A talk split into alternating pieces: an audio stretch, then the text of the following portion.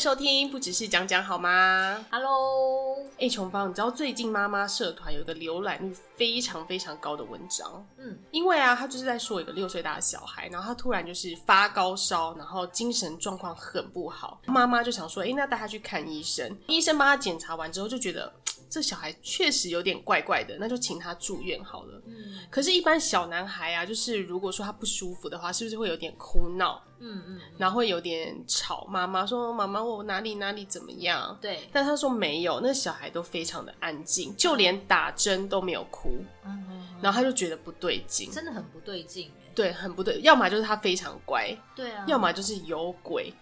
于是呢，他就量他血压，发现哎、诶他血压很低，而且他心跳上升这样子。嗯嗯嗯，于是他们就想说啊，不行，那这样可能要住加护病房。但是小男孩就是吊着点滴要进去加护病房之前，他就跟他妈妈说：“妈妈，我好累。”嗯，结果他就立刻昏倒，休克在那个加护病房的门口。啊，对，然后之后再经过抢救也是没有救回来，很哀伤。欸对，啊，怎么怎么会这样子啊？这到底是为什么？我觉得很多妈妈都会想说这个背后的原因是什么吧？对。后来医生有说，他们就是得了那个 A 型链球菌中最恐怖的毒性休克。嗯，我从来没有听过这个疾病，我也没有哎，这个有疫苗可以预防。感觉上好像是没有。嗯嗯嗯但 A 型链球菌好像也不是一个非常不常见的病毒，嗯，就比较罕见的不算很不常见。哦，不算很不常见嘛，对所以是蛮常见的这算样。常见，可是像他这样子，好像呃最严重的毒性休克是很比较罕见。嗯嗯嗯，对对对，所以就是小朋友的爸妈如果发现他有发烧、喉咙痛或是草莓舌，嗯这个很重要。那草莓蛇它的那个征兆是什么？就是你舌头伸出来，然后看到上面有一粒红色的这样子，一粒一粒红色对，的，一粒一粒红色的，嗯，这样子的话，你可能就是要赶快请医生看一下，到底是有什么问题。然后再加上它皮肤又有起红疹这样子，对对对对对，再搭配发烧、喉咙痛，对啊。哦，我觉得可能还要多多项观察吧，因为如果说是肠病毒的话，嗯舌头破掉可能也会很像有一粒一粒红红的，哦，这其对实啊不太一样啦，嗯，所以你要看一下，譬如说他手上啊、脚上有没有一一粒一粒的。嗯，因为像我以前得肠病毒的时候，我就真的是靠就是手上有一粒粒红疹判断说自己好像得了肠病毒，你是因为小孩得你才得哦，不是我高中的时候得你肠病刚毒，刚得过肠病毒哦，，对，嘿哇嘿，塞， 哎，那得肠病毒的那个病状是什么？哎、得肠病毒很可怕哎、拉就是肚子整个嘴巴都会破破掉，掉嗯就是口腔都破，我是那时候舌头也破，然后嘴巴也破，然后一路破到喉咙，啊，所以就整个人很焦躁，肚子饿也吃不下东西。哦，就蛮严重的这样，后来只能用吞的、欸，我就是很饿，然后我就跟我妈说我要吃粥，我要吐，然后就把那个粥吞下 去。不过你得完之后，你是之后就不会再得，因为你有抗体了，哎、好像没有说得过肠病毒就不会再得、真欸的。假哎的？对啊，好那还像是要还是想会、要想欸。要多洗手哦，勤洗手。 我就是被好同吗学。传染的、啊，因为我觉得现在病毒越来越多元，有啊，很可对啊怕哎、对啊，对啊就是人类社会，比如原本病毒可能只有少少的，可是因为病毒就一直变异，一直变异，然后就越来越厉害，越来越厉害，那我们就要一直打疫苗，一直打疫苗。因为我们有哦这个药就是可以对抗它了。可是就是因为我们发明出这么多药，所以那个病毒也越来越强，越来越强，对，这是一个恶性循环，你知道吗？很可怕。可能也是因为以前的话就是这样子，譬如说有瘟疫，大家不知道是什么回事，然后就对死了很多人嘛，对对就是对变成一个自然，自然界的一个循环，对对那那是对，用大自然的力量去对抗大自然的力量，可是就是现在不是，，对，因为我们就会用科技的力量来对对抗他们。想不到病毒也变异的越来越厉害，病毒就说：“你以为我你以为是好惹的吗？对你有没办法了吗？” 所以他们也就是越变越厉害，所以小朋友有很多疾病真的都要非常的注意。就很可怕啊！因为像我那天就是带小资，就我女儿去打疫苗嘛，嗯，我就还是要说哇，原来有这么多病要先预防。什么日本什么脑炎啊？对啊，，什么口服轮状病毒，然后还要吃两次还三次，诶才是全部的我已经完完全忘记这个。对对啊，反正就是新生儿必备的啦。然后他都会给你一本宝宝手册嘛，对就说你什么时候要打什么啊，比如说什么 B 型肝炎啊，什么第一剂、第二剂啊，然后什么口服轮状病毒啊，五合一疫苗啊，一大嗯对对对，堆，五合一是什么啊？就是把呃这五种病合在一起打。哦，对对对，对，然后比如说有什么肺炎、啊，就蛮多的，其实我都搞不清楚。反正就对，反正就一大堆就对了。然后，因为如果你不是本身是念这个专业的，你真的看过之后，你不可能记完所有的资讯，你只会觉得自己的知识好浅薄、哦，然后就 觉得真的很怕得到这种病，真的很怕小孩得到这种病，所以真的还是会去乖乖的打疫苗。啊，那个疫苗是一定要打的啊。对啊，但是现在小资才三个月嘛，对啊，所以他应该还没有什么病吧，顶多就是大家最常见的肠绞痛吧。哦，我之前有怀疑他有肠绞痛，因为哦他每次到傍晚的时候，可能情绪就比较躁动，嗯，那我就想说，诶，是怎么了吗？为什么突然爆哭还是怎么样？我就上网查，就想说他好像有一点符合肠绞痛的状况，就是那种会用力踢脚啊，嗯然后在那边爆哭啊，或者怎样。可是你也不知道到底是不是。你知道吗对，啊，对啊，我还有查到一个资讯是说，如果像你喝母奶啊，像我是亲喂嘛，那如果是嗯这边喂完再喝这边，那因为亲喂的话，喝到的奶前端都是比较乳糖含量比较高的，然哦后，还有一个网络上的资讯是说，哦，因为你喝到乳糖含量比较高，然后它肠道那个肠壁会有点无法负荷，还是怎么样，是，所以它就会变成肠绞痛。嗯，那我就想说，哦，原来是有这样嘛。可是我后来啊，就是发现说，好像它也不是肠绞痛，它只是单纯的想哭，对，或是它很饿，嗯，对。那如果它很饿的时候，我在亲喂的话，它就会比较不耐烦。可如果它还没那么饿，可能就八分饿的时候，我就赶快亲喂它，我就发现它这几天变得比较乖，嗯哼，对对对，就比较不会有那个一开始那个状况。哦，所以就是不能让它到空，对，不能让它到极饿。如果你要这样子的话，你就是用平喂的，比较不会有那个爆哭的状况。哦，我个人是的见解，因为它到极饿的时候，它又要花力气，对对，他就喝懒得喝了，然后又觉得说他怎么那么烦呢、啊还要那么那么累才可以喝到。我是哦，我推测啦，因为我想说根本就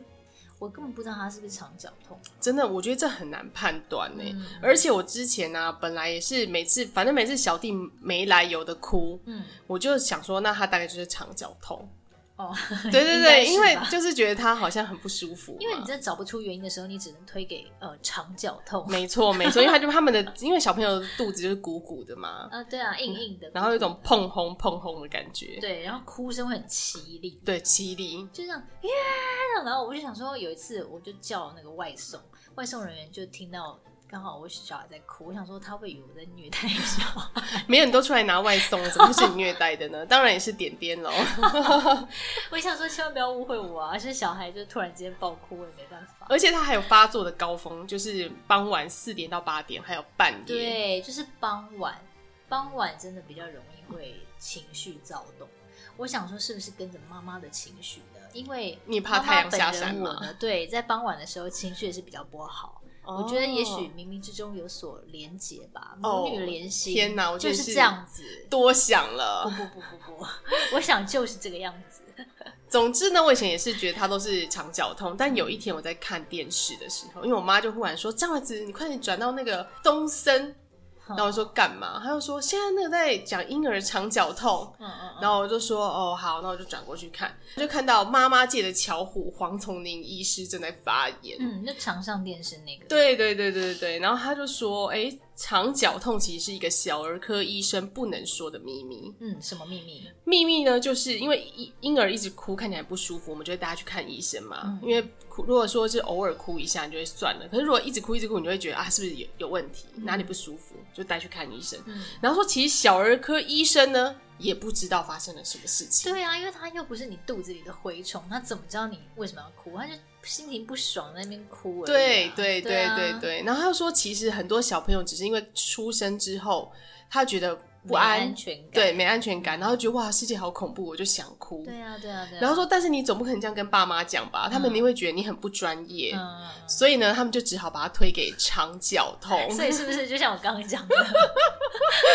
就是根本就不是因为什么，就只是乱哭啊。然后他对他就是心情不好，想乱哭一下，想要你的关注吧。呀嗯呀就觉得呀！哪里不爽，哪里不舒服这样。对因为婴儿也不能讲话啊，他只能哭啊。对啊，对啊，对啊，所以他就说，这个就是医生不能告诉爸妈的秘密，就说哦哦，你说你是肠绞痛，可能其实就是哎没什么事这样。我想连婴儿界妈妈界的巧虎，连妈妈界的巧虎都这么讲了，我想应该就是这样子吧。但是我想应该多多少少有的时候也是确实会有呃，可能譬如说腹部不太舒服这件事情，因为有时候喝奶喝太快，嗯然后喝到很多空气，有，我觉得有可能，或是像我之前啊，我小孩是喝那个早产儿奶粉，嗯，然后他喝那个奶粉的时候，就比较容易会很多天才大便，哦，然后我就觉得他那时候会比较容易会哭，就是类似肠绞痛的哭。我想说他是不是便秘，就是你知道肚子痛，然后又大不出来，嗯嗯，他的嗯表情就这样，嗯，就是你知道痛苦这样。哦，我想痛苦这当中应该是有什么原因吧。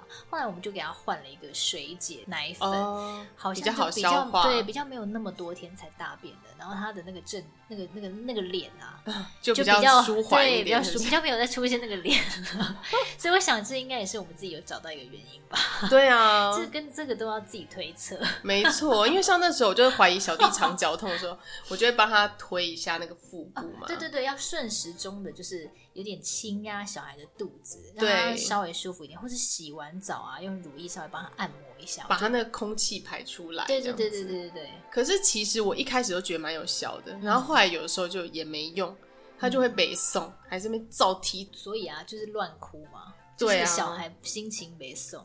对啊，所以呢，他们就讲说，哎、其实你要判别他到底是不是肠绞痛的话，嗯好像也是有一些小 p e b b l 好，就例如他如果是无缘无故的哭闹不休，而且一天呢还要来个一两次，嗯，吃饱了，你还给我哭， 一哭就哭很久，哎、哭一两个小时，真的是我儿子以前会干出来的事，这个真的是很久哎、而且很令人火大，精哎我觉神得躁郁。一两个小时，他也是很强哎、因为像我小孩啊，他有时候也是爆哭，对不对？嗯，但他可能哭到差不多五分钟，或是哎，反正就是一段时间，他就破音了。我 就你知道，已经就是分叉，那个音已经分叉，哦就累他了，自累己了。会累啊，他不可能就是上演两个小时，他喉咙会你知道分，是知道破音。对，所以小弟就是很能哭啊，他小就弟是很强、欸，他可以哭一。个小时小。弟以后被当歌手啊，他说他现在不就是要，丹田他目前只想要当一个赚大钱的人。哦，对对对，好爱钱的爱钱的。好好好，然后呢，还有他如果哭累了，你中场休息时间把他抱起来，发现他看起来非常的健康，嗯，没什么大碍。嗯，而且呢，你如果抱一抱，他可以稍微停停止，一下，那就表示这个小孩他不是真的肠绞痛， 他只是在闹。他只是想闹，对，然后医生说这种小宝宝啊，其实就叫做有点是比较敏感、比较脆弱，他比较需要人家抱的。就是高需求宝宝啊。个性对这个高需求型的宝宝啊，这个词好像现在还蛮常出现的。因为我上次有看一本书嘛，蒙氏教育的书，嗯哦它就把宝宝归类成三种，一种是、嗯，呃难养型宝宝，一种是慢热型宝宝，一种是好养型，哦，那那小弟应该就是难养型宝宝吧？也就是高需求性、高需求型的宝宝。那怎么嗯评断呢？就是比如说他平常是很好动，对然，后或者说他的作息呢比较难规律，然后重啊，真假的，对啊，他没有很呃，应该是说他我们会有给他一个规范，嗯，但是因为他就是比较难入睡的小孩，哦，对啊那他呃，比如说以前是比较容易浅眠吗？哎、不会啊没有哎、他也不会浅眠。对，所以其实每个人的那个状况不一样，有些人可能十项打勾，有些人可能八项打勾，嗯，他是比较浅眠呐、然后对于呃情绪的话，就是会比较又哭又闹，又哭又闹这样子，小狗撒尿，就是哭闹的频率很高。然后嗯再大一点的话呢，比如说玩耍的时候啊，就是会说话声音比较大啊，然后伤心的时候又大声哭闹，高兴的时候又大声 的笑。他是啊，他是 啊，这你应该很了解吧？然后对，我有小弟嘛，对、啊好呀、像有一点点。然后可是很专心哦，就是不达目目的誓不誓不罢休。没有，哦，他那这倒是真的他没没有哦欸、好，因为他比如说对于不让玩的物品，一次又一次的争取，玩耍的时候很难被外界打扰，然后很坚持。反正如果全部都中的话，那就当然是非常最难养型的啦，哇，那但是这升到这真也是蛮比较累啦。对 啊，但是呢，他们书上就写说，那如果是高需求型的宝宝啊，就是就像一个填不满的杯子，你要一直不停的填啊填，甜那突甜然那有一天 甜，你发现它满了。那然后呢？ 没有，就是要用很大的耐心跟智慧去去教小孩。结果小孩如果有被满足这些需求的话，比如多带他去户外啊，多带他消耗消耗体力啊，然后嗯尽量让他规律啊，然后让他的情绪稳定下来。那这样子他长大之后，其实他会变成一个比较自信、独立，哦然后又有呃比较有同理心的小孩。比较成熟的小孩这样子。嗯哦了解，也许他会了解智商很高也不一定，我我目前是看不出来他智商有没有特别高啦。因为他其实也并没有说完全是高需求型的宝宝十项全中，他也对不他是没啊有，他他没有到那么严重，重。六成的高需求宝宝，对对对，也许是这样，但那就我已经让妈妈够困扰我了。觉得我小孩有有一点点，就比如说他蛮浅眠的，哦，对，可是他可以被我们训练的有规律的作息，嗯，目前是这样。然后是他可是也蛮常要抱抱的，他还蛮爱讨抱的。然后他我觉得也还好哎、哦，真的还好。对啊，他竟然可以睡前自己玩一玩，然后就睡着。晚上不行，晚上要陪他玩一下，他才可以睡。像我妈就说，我跟我弟小时候就是差很多，哦，怎么说？我就是一个很机车的小孩，你是高需求型，我应该是高需求型的，就是 你自己就高需求的。对对对，因为我妈说，就是有时候可能好不容易把我哄睡了，然后我一放下，我又开始哇哇大哭。哦，有一对点。，我然后小孩喝奶晚喝上有点很这样，久喝很久，很，久，好烦哦。他说他一度以为我是智障哎、欸，因为他说我他就是我就是那种啪拍拍一下我喝一口，然后拍一下喝一口，他觉得我是不是智商很低？哎、所以其实我觉得大人真不用那么紧张，欸因为小时候是这样，不代表长大就是这样啊。 每个人小时候都会有不同的状况啊。对啊，然后他说我弟就是那种咕噜咕噜一下就喝光，然后放在床上玩一玩，他就自己睡着了哦的那种天使，宝宝，这只能说每个小孩的状况都不一样。真的是差很多哎、欸。好啦，哎、那你是不是要说一下小弟之前有得过玫瑰疹啊？玫瑰疹好像是所有小婴儿几乎大概十个有九点九个都会中的一个疾病。嗯嗯，对对对，然后那个时候其实我根本就不知道它是玫瑰疹，但是我已经隐约知道了，就是每个小孩几乎都会得到这个疾病。对，然后呢，那时候我只是带他去打一个，印象中是去打疫苗。嗯然后呢，就是那个护士就有跟我讲说，诶，那你这几天要注意，他可能会或许会有发烧的症状这样子。嗯然后他说，那如果没有很严重的话，就不用理会他。嗯我回家之后，我就当然是也很认真的看他，诶，想说，诶，活动力什么都还 OK 呀、啊。嗯可是没想到两天之后，他就诶开始发烧了。嗯，我就想说，嗯，那这个是不是应该先不要理他？但是我就是一直有去帮他量耳温啦、嗯真的是烧的蛮高的、欸，就是可能都会三十九啊哦之类的。然后我一直想说，这样他会变白痴啊，因如为果是不不是要烧到四十度会变白痴吗？这应该也是一个谣传吧？是吗？对啊 就是要躺冰枕啊，就是要让他降温了，然后不要让他发烧持续太久的时间，这样。对，然后我就想说，那怎么办？可嗯是后来隔天，他忽然就是哇，我一打开他的背，就全部都是红色的，一点一点一点的小疹子。哦，然后我就想说，哇，那这应该就是他中那个玫瑰疹了，那你那时候有没有很揪心？就是看起来蛮可怜的、你有哭？吗？我没有到哭，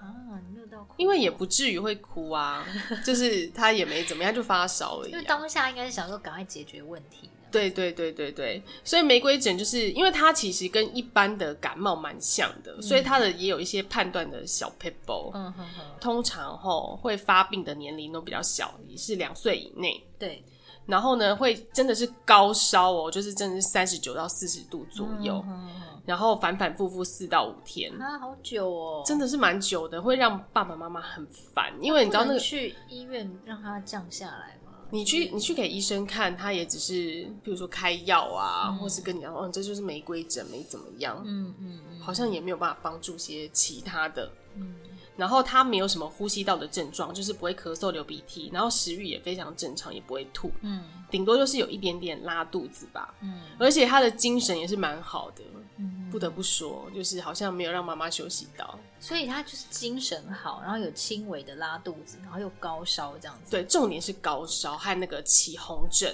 啊，为什么会打完疫苗容易得？是不是？其实我觉得那应该跟疫苗没有关系，只是说刚好因为他是打完疫苗之后发了这个玫瑰疹，嗯，所以会让我误以为是一开始误以为说是是不打完是疫疫苗苗的的发后烧遗嗯症，对，然后就没有及时发现说他就是得了玫瑰疹。哦，但我觉得玫瑰疹其实不算是很碍事。小弟第一次得肠胃型感冒的时候，真的才是让我厌世到不行。就是揪心这样子。除了揪心之外，也是蛮厌世。一开始是厌世啦，肠胃型感冒就是那种会会吐会拉的，对，会。吐会拉，嗯然后他就是常常会给我半夜就这么吐到床上啊，然后就是忽然之间就， 然哎突后然就想到，我有一次小时候也吐到床上，就那种流到床上。吐到床上很可怕。我我自己小时候有吐到床上，而且你小朋友不是喝奶吗？对那个味道特别恶心，酸酸的，酸酸的。然后重点是，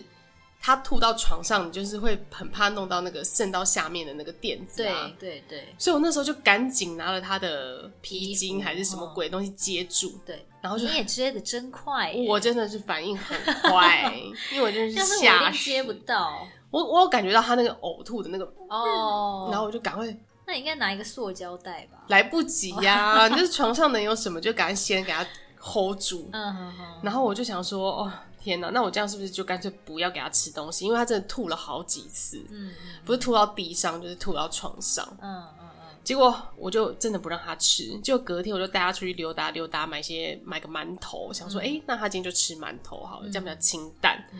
然后回家的时候我拿给他，因为那个馒头很小，就是那种迷你型的。对，然后小弟啊，就看到我打开馒头，问他要不要吃哦。然后他那时候真的走得很快，就咚咚咚咚咚，然后跑到我前面来，然后伸出他的讨馒头吃，很小的那个手，双手，然后双手都在颤抖，你知道吗？好可怜，真的是，真的那画面真的让我永生难忘，我到现在都还记得。他就是颤抖的双手，然后接下那个馒头，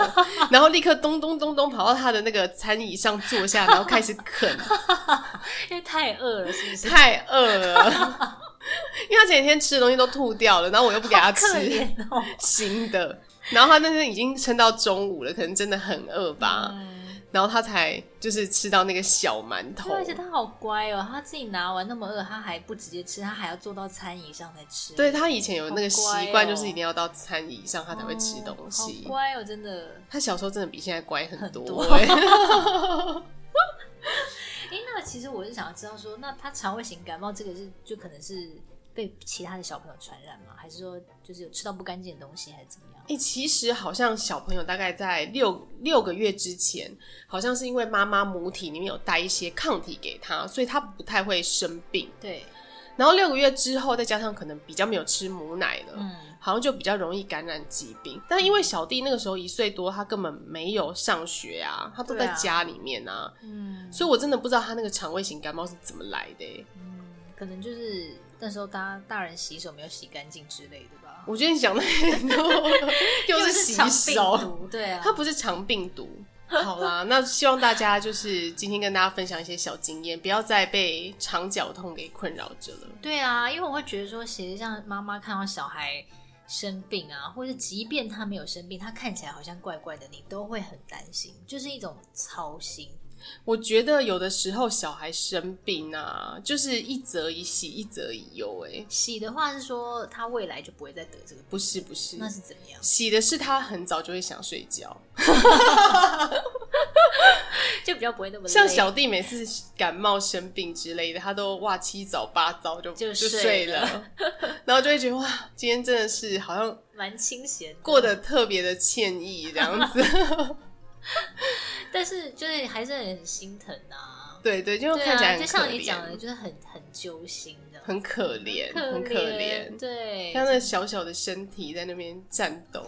真的，然后怎么办呢、啊？我真的是无法接受哎、没办法，你以后我就会面对他这样，你只能大大小经历这一切。唉，没有我只小能孩说会不生病，我只能说，当妈妈之后，就是感受到这种这种操心。就像我那天就跟我朋友讲说，这种操心是就是一辈子的，对啊。等到永他远长永大远也是、也是欸也是各各种操心。所以就是以后就是住离他远一点，比较不知 道。我想这就是对人生必经的过程吧，就是生小孩必经的生命历程。嗯，没错。啊那希望各位妈妈的小朋友都可以身体健康，对，啊，健健康康，平安平安。平安平安。好，那今天就先这样子分享给大家，好，嗯我们下期见喽，拜拜，拜拜。